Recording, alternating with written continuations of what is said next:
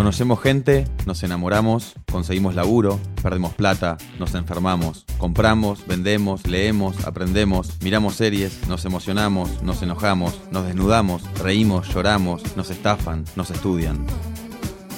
En Internet pasa todo.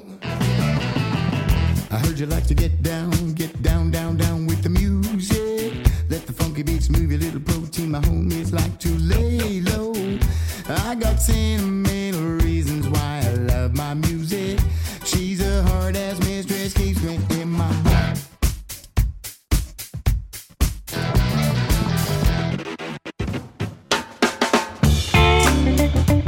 Bienvenidos a un nuevo episodio de Todo es Fake, el podcast de revista Anfibia en el que hablamos de las cosas que pasan en Internet. Mi nombre es Tomás Pérez Bisón y en este capítulo vamos a planear un viaje digital. Soy Jorge Gobi, soy blogger de viajes, soy doctor en ciencias sociales de la Universidad de Buenos Aires.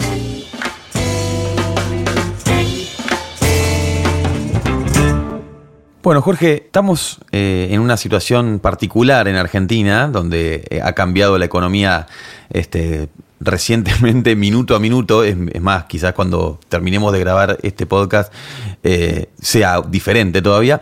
Pero sí queremos eh, irnos de viaje, queremos hacer vacaciones. Entonces te propongo un juego en el que planeemos un viaje juntos, digamos, y, vos me vayas aconsejando cómo ir haciendo, cómo haciendo los pasos. Por ejemplo, el primero sería, este, bueno, quiero sacar un pasaje, quiero buscar un destino. ¿Por dónde tendría que, qué tendría que empezar a googlear? Bien, ahí hay varias cosas que, podemos empezar a aconsejar. Primero, que en la industria del viaje siempre está el foco en la inspiración, ¿no? O sea, donde, donde la gente se inspiró para visitar un lugar. Pero es cierto que en el momento en que la gente ya tomó una decisión o que se pone a investigar, hay varios pasos que han ido cambiando con el tiempo. Entonces, eh, durante probablemente la primera parte de, de la aparición de Internet, la gente usaba mucho Internet para armar unas especies de guías de viajes propias. Entonces, investigaba mucho, mucho sobre los temas, no solamente los precios de los pasajes, sino también los restaurantes, qué zonas de la ciudad ir y todo eso. Eso es- ha ido cambiando un poco, porque me parece que la información se ha ido focalizando cada vez más, primero en el tema de las reservas, ¿sí? porque en eso Internet se ha comido buena parte del mercado turístico. Hoy, para buscar, por ejemplo, el tema de pasajes aéreos, ya no es necesario ir a cada una de los sitios de las aerolíneas, hay metabuscadores que te permiten buscar primero precios en diferentes momentos y que además te aconsejan en qué momento tenés que comprar. Ahí tenés Google Flights, tenés Kayak, tenés Hopper. Son asistentes digitales, pensados justamente para que eh, vos crees alertas. Entonces, vos podés crear una alerta, supongamos que querés ir a New York entre el 9 y el 20 de, algún mes. Entonces, pones esas fechas, te aparecen los precios y lo dejas guardado. Y después todos los días te llega un mail o una alerta que te dice, bueno, el precio es tanto, bajó tanto, mira, va a empezar a subir, entonces te conviene comprar ahora, etcétera.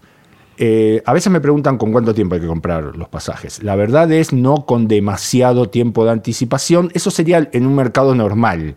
Lo que pasa es que en Argentina, con el tema de las devaluaciones, tal vez alguien que compró el año pasado, compró con un año de anticipación, la pegó, porque el dólar pasó, se duplicó el, valor, pero en un mercado normal eso no pasa. Más bien, los tiempos de compra suelen estar alrededor de los tres meses como máximo. Hay mercados que incluso es más corto el tiempo. Entonces, no hay, digo, sin fluctuaciones muy brutales de los precios del dólar, uno no debería comprar más allá de tres meses antes. ¿Y cuán cierto es o cómo operan los, los algoritmos de estas empresas eh, o de estos metabuscadores o de los buscadores con, con mi persona, digamos, o mi IP sería, o con mi, mi computadora, mi teléfono? ¿Es cierto que van cambiando los, los valores de los precios y los valores de los pasajes y demás? Hay mucho mito sobre eso, aunque por supuesto los algoritmos son un punto importante de la fijación de precios. Hay un mito de, por el cual cuando uno busca un pasaje y lo volvés a buscar, el precio va a ser más caro. La verdad es que la fijación de precios de las aerolíneas es absolutamente dinámica y se basa en la demanda del vuelo. Si el vuelo está muy demandado, por más que lo compres un año antes, los precios van a ser carísimos. Es la razón por la cual cuando un equipo de fútbol en Argentina se clasifica para algo, inmediatamente el precio se dispara, no porque la aerolínea esté apretando un botón, sino porque en realidad detecta ese cambio brusco en la demanda y el precio obviamente tiende a subir. Entonces, las aerolíneas hacen fijación de precios dinámicos y las cadenas hoteleras grandes también. Ese es el otro punto. Nosotros estamos acostumbrados a que, sobre todo en Argentina, donde no hay tanta cadena hotelera grande, los precios se fijan de una manera un poco más casera. La verdad que las grandes cadenas hoteleras fijan de manera dinámica los precios y en determinados momentos del año los precios siempre van a ser altos. Entonces, eso hace muy difícil eh, conseguir buenos precios en momentos de mucha demanda. Porque, bueno, porque justamente los sistemas están entrenados para detectar eso y para cobrar lo máximo posible. Lo que, de hecho, los algoritmos pueden detectar si llegan a un precio en el cual la demanda cae y en ese caso o comienzan a bajar los precios o los sostienen en ese punto. Entonces, hay un poco de mito, no, no es contra nosotros, eso en realidad tiene que ver con el negocio, cómo se está definiendo hoy. Por eso me parece que es imposible seguir muchos sitios y uno necesita algún tipo de asistente digital, como los que mencionaba antes, para poder seguir la fluctuación de los precios. Claro, pero, pero esta cuestión de que Booking o Despegar te dicen últimos dos asientos, últimas dos camas, últimos dos, ¿eso es cierto o, cómo va detectando? Suele ser cierto, eh, tal vez no sea para todo el lugar, no sea para todo el vuelo, sino que es lo que ellos tienen para vender pero suele ser cierto. También es cierto que es una manera de alentar a la gente a que compre, para decir, bueno, o compras ahora o, no compras, pero también, Dios, tiene que ver un poco con la estrategia del negocio. Entonces, yo no lo veo tan conspirativo. Las empresas quieren vender, porque justamente es la única manera que puedan cobrar su comisión, pero también es cierto que eh, tenemos que acostumbrarnos al hecho de que los precios no son fijos en absoluto, que en el momento que uno entra, si querés ese precio, compra en ese momento. Si no podés comprar en ese momento, y la verdad es que muy probablemente el precio vaya a cambiar, a veces para mejor, en algún caso puede llegar a bajar, pero la verdad es que normalmente a medida que se acerca el viaje se acerca, y están más cerca, los precios van a tender a subir. Perfecto. Bien, nos subimos a, un avión, a un colectivo, ya estamos llegando, eh, o estamos partiendo, digamos. Eh, ¿Cuál sería un kit de aplicaciones ¿no? para ir para tener en el teléfono por cualquier cosa o para este, aprovechar el tiempo o conseguir mejores lugares, información? Bueno, eso me parece que es una de las cosas que más cambió en los últimos tres o cuatro años y eso se debe al hecho de que cada vez más turistas tienen internet cuando viajan al exterior o viajan a otros lugares de Argentina. Digo, durante, digo, hoy parece común, pero durante mucho tiempo cuando uno viajaba al exterior no tenía internet todo el tiempo. Me parece que a mí yo uso mucho Google Maps, me parece que es una aplicación absolutamente maravillosa. En lugares, en ciudades como Tokio, por ejemplo, si no tuvieras Google Maps, no sé muy bien cómo te moves. De hecho, no sé cómo se movían los turistas antes de Internet. Es una pregunta que siempre me hago. Em, me parece que es, es, es muy interesante como aplicación porque además la gente cada vez busca más en tiempo real. Eh, yo creo que al principio de, Internet la gente armaba como pequeñas guías de viaje, ahora no, ahora busca puntos centrales, el, costo del pasaje y, comprar el pasaje, el hotel, algunas cosas, cómo salir del aeropuerto, etcétera, pero después restaurantes, qué lugares ir a visitar, etcétera. Muchas veces directamente en el mismo lugar lo están investigando. Y en ese punto Google Maps, TripAdvisor son, me parece, claves para poder entender cómo funciona hoy ese tipo de información. O sea, la investigación hoy es en tiempo real. Buena parte de la investigación es en tiempo real. Yo creo que sobre todo el tema, por ejemplo, de los restaurantes, depende mucho en qué lugar de la ciudad estás.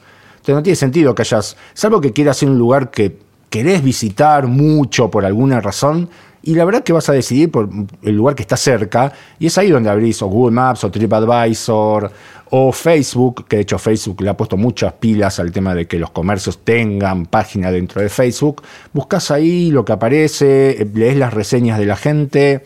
Y dices, bueno, ok, vamos a este lugar.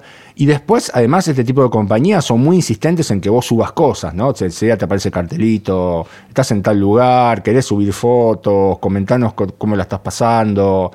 Eh, me parece que en ese sentido este tipo de compañías se dieron cuenta que tienen que usar el hecho de que los usuarios se encuentren en esos lugares para generar más contenido. Y de alguna manera eh, estas aplicaciones o estas páginas, corporaciones, lo que fuera, unifican la manera de investigar los distintos estilos de viaje, porque uno podría decir, un viaje es un viaje mochilero, un viaje de tour, un viaje de boutique, digamos, qué sé yo de alguna manera los lugares son, o sea, las aplicaciones son las mismas o hay diferencias? No, hay diferencias. Me parece que cuando uno investiga en tiempo real, sí, probablemente son las mismas, porque básicamente te mueves por la ciudad.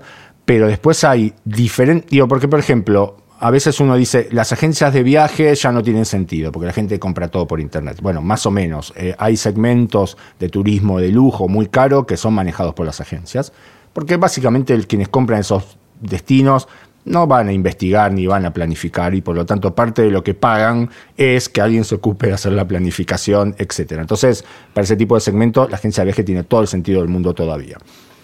Me parece que hay determinados tipos de viajeros que pueden tener mejor información en otros soportes. Eh, por ejemplo, en el caso de los mochileros, los blogs y los foros son mucho mejores soportes de búsqueda de información, sobre todo porque ahí hay mucho más cuidado primero con el tema de precios y por otro lado con el tema de buscar lugares donde quedarse, en muchos casos o sin pagar o pagando poco, usando redes como Couchsurfing, por ejemplo. ¿no? Em, ahí también hay otro, otra empresa que ha ido creciendo mucho, que es Airbnb, que no solamente, al principio era una empresa solamente de alquileres de lugares, pero hoy básicamente se quiere transformar en una especie de Amazon del, del viaje, ha metido tours, experiencias, viaje de lujo, Ahora se está metiendo con el tema de viajeros de negocios, o sea, están creciendo un montón.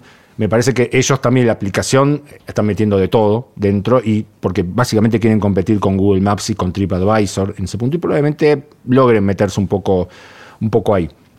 Entonces me parece que hay determinados segmentos que probablemente todavía pueden usar otro tipo de, red de información. Me parece que para búsqueda en tiempo real va a ser difícil competirle a Google, a TripAdvisor y probablemente a Airbnb. Y mm, vos que, venís este, trabajando hace tiempo, el, blog tuyo de viaje, ¿cuánto tiempo tiene? A ver, blog de viaje está por cumplir 15 años, ahora el 11 de octubre. Eh, siempre digo que se llama blog de viaje porque cuando yo comencé no pensé que tenía que ponerle nombre, porque la verdad que no, no, tenía ni idea que eso iba a sobrevivir mucho tiempo. Y mm, cuando yo arranqué, decía, bueno, si me leen 30 personas por día estaría buenísimo, porque creo que la generación, la primera generación de bloggers que hubo en Argentina, es una generación que creció de manera como muy oposicional a los medios, ¿no? O sea, eh, antes y para llegar, para poder hablar, eh, uno tenía que pasar por los medios tradicionales, ir a un editor, etcétera, y nosotros descubrimos que no había que pasar por eso, que podíamos tener un blog y la gente te iba a leer eh, también estaba el tema de que no a mí no me gustaban los suplementos de viaje de los diarios. básicamente a mí no me decían nada, para mí yo no era el público para ellos y viajaba bastante, por cierto. Entonces, cuando yo comencé con el blog, en cierta medida hay una mirada, cuando uno ve los primeros años, y hay esa lectura muy oposicional de los medios, eh, que, era una, es una marca de, de esa primera generación de bloggers. Me parece que cuando los blogs se empezaron a sentar y además crecieron mucho en cantidad de visitas, en buena parte gracias a Google en la primera etapa, porque Google te mandaba mucho tráfico. Em, las cosas empezaron a cambiar un poco. Y creo que ahí empezó a aparecer más una generación de bloggers que tendía más a enfatizar el amor por el viaje o la conexión emocional por el viaje que esa lectura oposicional de los medios de viaje. Entonces es otra lectura. A veces me parece que el, punto bueno que tiene esa especie de conexión emocional con el viaje es que se engancha mucho con el lector, ¿no? O sea, tiene un punto muy en común que es el lector también ama el viaje. Mm. Me parece que en ese punto está bueno. Me parece que los puntos más negativos son cierto deslizamiento hacia la autoayuda, de sigue tus sueños, eh, no hay nada que te detenga y cosas así que la verdad leo libros de autoayuda para eso y no tiene mucho que ver con el viaje. Me parece que ahí puede haber algunas cosas un, poquito más negativas. Pero eso te iba a decir que eh, creo que en, el contenido específico en el que yo me meto en blogs es en viajes. O sea, me parece que los medios han comprendido en algunas otras cosas, no sé, o, han ido cooptando. El que era bueno haciendo policiales está en un medio, el que era bueno haciendo otra cosa. Pero me parece que en, en, el, en blogs, en viajes, perdón, en ese tema, sigue, o sea, sigue estando bueno la primera persona, de la persona que te dice, te vas a tener que tomar el colectivo 45 que pasa a tal hora. Eh, eso está bueno. Pero la pregunta, pero a, donde quería ir era de esos blogs, digamos, hoy este, están en Instagram, digamos, serían como los influencers de Instagram que te van contando eh, minuto a minuto lo que van haciendo, los consejos y demás. ¿Vos qué ves ahí en, ese cambio y, qué ves de esas personas que se dedican a... Porque hoy lo que hablábamos ahora hace un ratito, cualquiera que viaja, o sea, sea eh, lo haga, tenga 200 seguidores o no. eh, tiene, un, cosas. tiene un teléfono, sube cosas. Entonces, ¿cómo, cómo hacen para diferenciar? Si ves que, que está bueno lo que está pasando ahí en, la- en la- en los influencers de viajes eh, y cómo se está generando contenido hoy sobre el tema. A ver, hay una cuenta de Instagram que, si mal no recuerdo, se llama Insta Repeat, en donde básicamente toman fotos de viajeros, supongamos gente mirando la aurora boreal en Islandia, ¿no? 70 fotos, todas puestas en un mosaico. Y vos decís, ¿qué tiene de original esto? A mí me parece que ahí hay como una pequeña trampita y que es, aun cuando desde el punto de vista del contenido eso sea muy repetitivo, para la persona seguro hubo algún tipo de conexión emocional, salvo los que están posando ahí por cuestiones que tienen que ver con negocio, porque son modelos. La verdad es que para vos, llega, digo, a ver, ¿cuántas fotos viste de la Torre Eiffel en tu vida? Cientos de miles. La primera vez que llegaste frente a la Torre Eiffel seguramente te, te pareció algo impactante. Entonces, me parece que ahí hay un gran tema y que es, por un lado, eh, uno puede llegar involucrar emocionalmente al lector o a quien está leyendo, por ejemplo, esa cuenta de Instagram con contenido que ya se ha visto y sin embargo le vas a llegar igual, porque me parece que el punto no pasa tanto por la originalidad del contenido, sino por el contacto emotivo que, que generas. Entonces, hay mucha crítica sobre el tema de los influencers, en particular por el hecho de que me parece que el Instagram es una red que se basa en un punto básico y que es todos somos felices. Eso está bueno por el tema del involucramiento emocional, pero es muy limitante, porque la verdad es que el viaje no es pura felicidad. Eh, y me parece que ese tipo de cosas tiende a veces a ser un poco recortadas, eh, porque no, no cierran dentro de ese tipo de red. Otro gran problema, me parece, es que pasás a depender enteramente de los algoritmos de Instagram y sabiendo cómo se mueve Facebook en su propia red, no dice mucho positivo a veces sobre el futuro. O sea, llega un momento en el cual probablemente te van a dejar de ver, pero no porque vos estés haciendo nada malo, sino porque la red cambió. Eh, para mí hay una diferencia importante y que es, normalmente el blogger tiene algún punto más de contacto con los periodistas en cuanto a la investigación previa. Me parece que el influencer no hace investigación previa porque su fuerte es la espontaneidad. Que se y- sorprenda. Claro, y la sorpresa, entonces no investiga tanto y a eso a veces en determinados tipos de viajes pues, le puede jugar en contra porque básicamente te termina mostrando lo, lo mismo que, que te muestran otros. Ese es un punto. Y vos decías recién el tema de los suplementos de viaje. Para mí, uno de los impactos más fuertes de los bloggers han sido sobre el periodismo de viajes en los medios. Si vos lees los suplementos de viajes o las revistas de viajes hoy, escriben como los bloggers.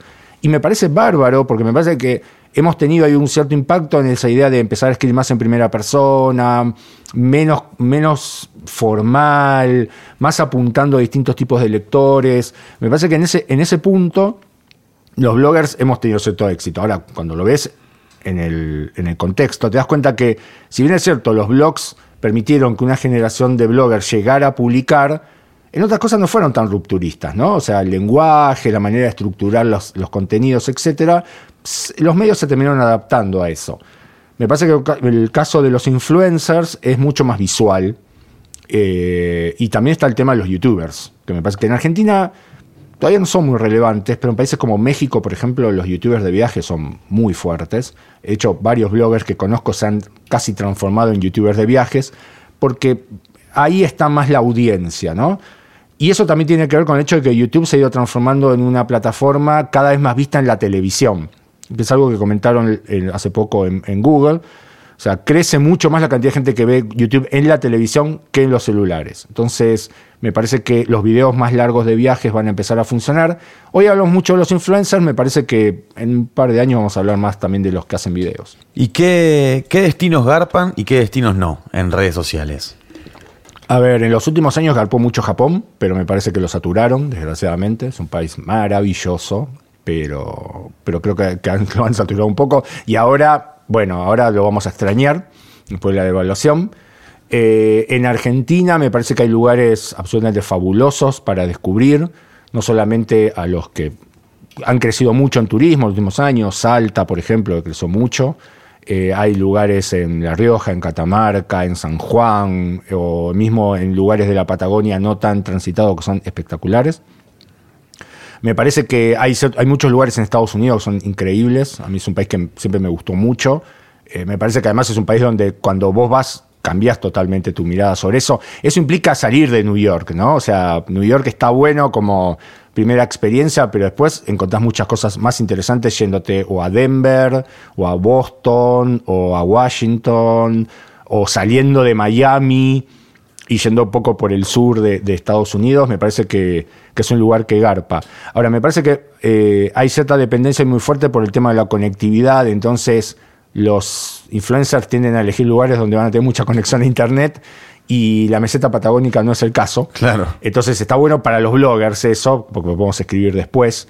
Pero mm, de hecho me pasó hace poco que estuve en, en el sur de La Rioja y la verdad es que hay lugares del sur de La Rioja donde la conectividad, no sé, por ejemplo, Parque Nacional Talampaya, un lugar absolutamente maravilloso. No tiene señal de celular. O sea, no es que no tenés, eh, no, no, no tenés señal de celular, no anda WhatsApp.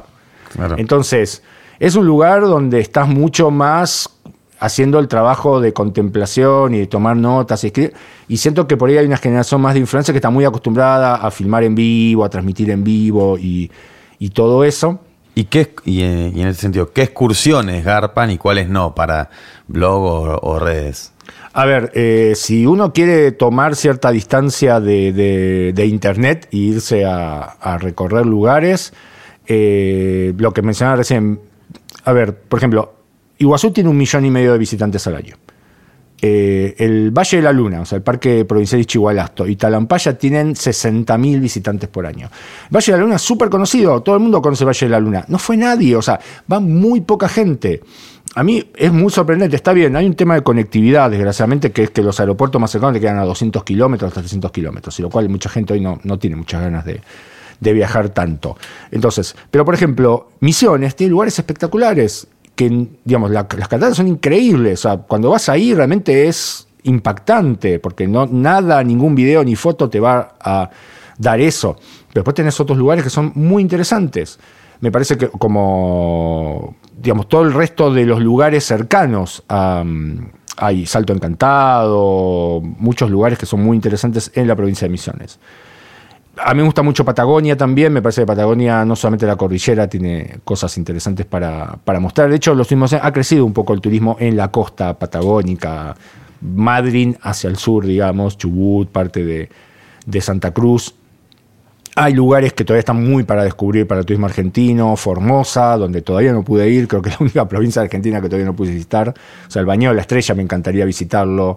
Hay lugares en Catamarca que son espectaculares. Creo que a medida que comienza a crecer, si, si, tiene éxito, porque mucho esto va a depender de cómo evoluciona la situación económica en Argentina, eh, las empresas low cost vamos a empezar a tener un poco más de contactos con lugares que hoy son más difíciles de visitar por, por los precios. Esteros de Liberá es otro lugar espectacular en Corrientes. eh, es un lugar que de todas maneras, si bien es cierto algunos precios en Argentina bajaron, Esteros de Liberá es un lugar muy visitado por el turismo internacional, así que no esperen grandes bajas de los precios, porque muchas cosas ahí están en dólares, entonces van a seguir estando en dólares digo, vamos a tener que empezar. Yo lo que noté los últimos meses es que las visitas a los destinos argentinos crecieron mucho. Me parece que tiene que ver con el hecho de que muchos han abandonado las posibilidades de, de poder viajar al exterior y ahí es donde empezó a crecer sobre todo Salta, que es una entrada que últimamente tiene muchos visitantes, o eh, mis entradas sobre Puerto Madryn, que es otro lugar que me gusta mucho. Eh, no solamente por el tema de ballenas, sino porque en verano es un lugar muy lindo para, para recorrer. Digo, hay muchos lugares en Argentina que valen, valen mucho la pena para visitar. Me parece que ahora, con el tema de las posibilidades de las aerolíneas de bajo costo y el hecho de que vamos a tener que repensar algunas cuestiones de presupuesto, vamos a empezar a visitarlas mucho más. Bueno, Jorge, muchas gracias por haber participado de Todo es Fake. Muchas gracias por la invitación. En revistaanfibia.com vas a encontrar más links y contenidos sobre los temas que discutimos en este capítulo. Escucha todos los episodios de Todo es Fake, el podcast de Revista Anfibia, en Spotify, Apple Podcast y en tu aplicación favorita. Mi nombre es Tomás Pérez Bisón y esto fue Todo es Fake.